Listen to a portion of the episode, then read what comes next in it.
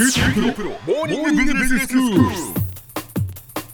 日の講師は久留米大学の塚崎君吉先生ですよろしくお願いします、はい、よろしくお願いします。先生今日はどういうお話でしょうか？はい、今日はですね、戦後の金利と株価と為替レートの推移についてお話しましょはい、う。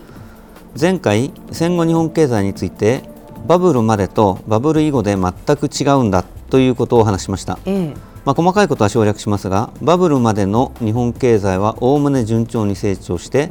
バブル後の日本経済は長期停滞を続けているということになりますね。はい。金利と株価についても全く同じでバブルまでとバブル以降はあ全く異なるものとなっています。うん。まあ、金利と株価それぞれについて教えていただきたいんですが、はい。まずその金利はどんな動きだったんですか？えバブルまでは日本経済が順調に成長していたので借金をして工場を建てる会社がたくさんありました。はい、あそこで金利は結構高かったわけです、うん。まあ、金利っていうのはそもそも借りたい人と貸したい人のおバランスで決まりますから借りたい人が多ければ金利が高くなるってわけですね。えそれからもう一つ物価がそこそこ上がっていたのでその分だけ金利が高かったということもあります。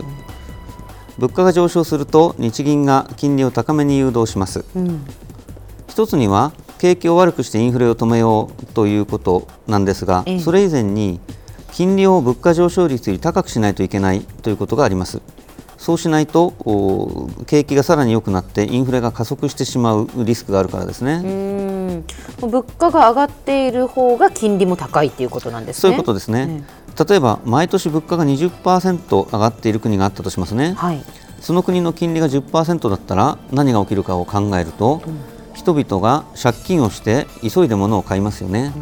来年使う予定のものを今のうちに買っておけば金利を10%払えば済みますが、ね。来年になるまで待ってから買うと20%値上がりしちゃうわけですから、うん急いでみんな買います、ええええそうすると景気がますます良くなってもっとインフレが進んじゃいますよね。はい。なので、えー物価上昇率が高い国は金利が高いと、な昔は金利が高かったということです。そういうことなんですね。では先生次はいに株価について教えていただきます。はい。はい。株価についてもバブルまではおおむね順調に上がっていって、その後はあバブルの後暴落したままあ低迷しています。うん。え企業の所有権を大勢で少しずつ持とうというのが株式ですね。ええしたがって株価の基本は企業の価値なわけです。うん。企業が成長して利益を稼ぐようになると株価が上がるというのが基本ですね。はい。その意味では戦後の復興期、高度成長期、安定成長期に株価が上がったのは自然のことだったわけです。うん。まあ正しい株価水準が上がっていったというイメージですかね。ええええ一方でバブル期は不自然な株価上昇だったわけです。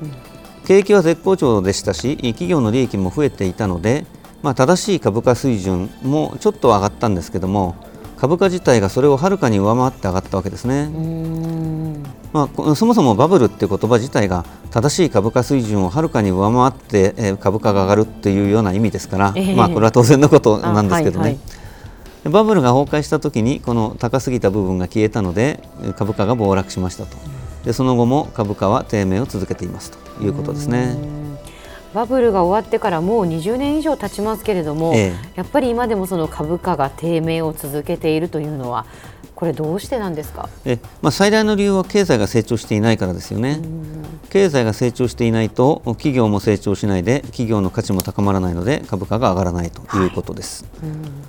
まあ、最近ではあ少子高齢化だから日本のお経済の将来は暗いよねと考える人が増えてきてそれが株価に悪影響を与えているという面もあるみたいですうね。んまあ、日本経済の将来が暗いんだったらわざわざ日本の株なんて買わなくたって外国の株買った方がいいじゃないかということを言ってる人は多いわけですね。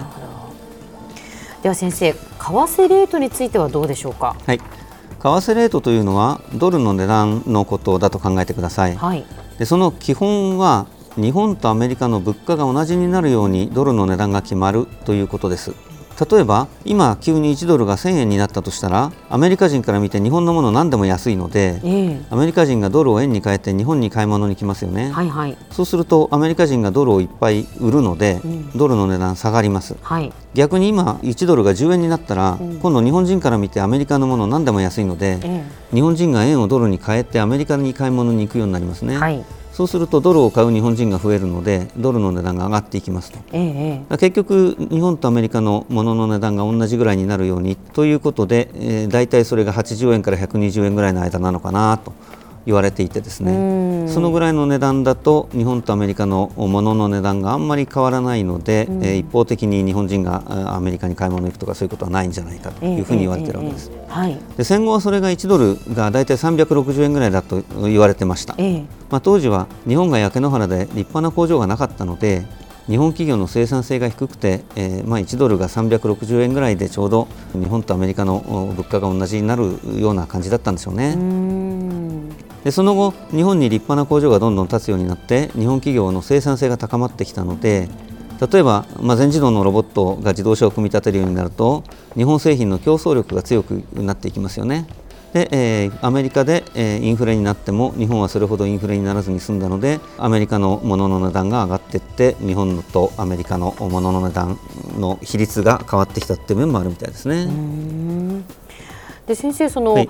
バブルの前と後で、為替レートもやっぱり違うんですか？えあの為替レートについてはバブルと直接関係はないはずなんですが、え。これたまたまバブルのちょっと後に大きな変化がありまして、はい、これは本当にたまたまなんですがそれまでは大きな流れとしてドルが安くなってきてたのが、うん、それ以後は80円と120円の間で行ったり来たりするようになってますね。これはそのバブルだからということではなくて、えー、まあ、えー、本当に偶然というかたまたまなんですね。そうですね。えー、あのまあ理由としては、日本人がアメリカの国債を買うようになったというか買う人が増えたということのようですね。うんまあ、あの規制の緩和があったりして昔は日本人はアメリカの国債買っちゃいけないとかいう規則があったのがだんだん緩くなってきたということなんですけども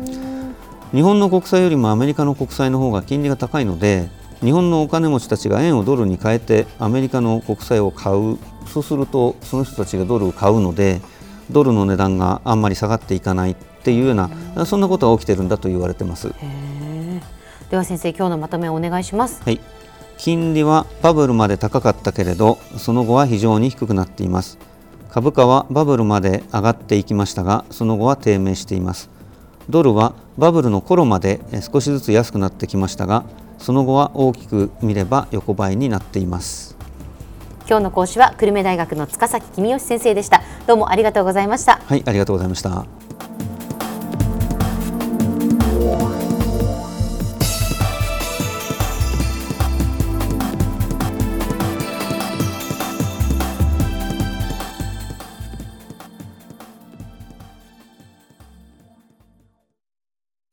QT プロは通信ネットワーク、セキュリティ、クラウドなど QT ネットがお届けする ICT サービスです。九州中に展開した光ファイバー網を基盤に一番身近なビジネスパートナーとして九州の企業自治体の皆様をサポートします。詳しくは QT プロで検索を。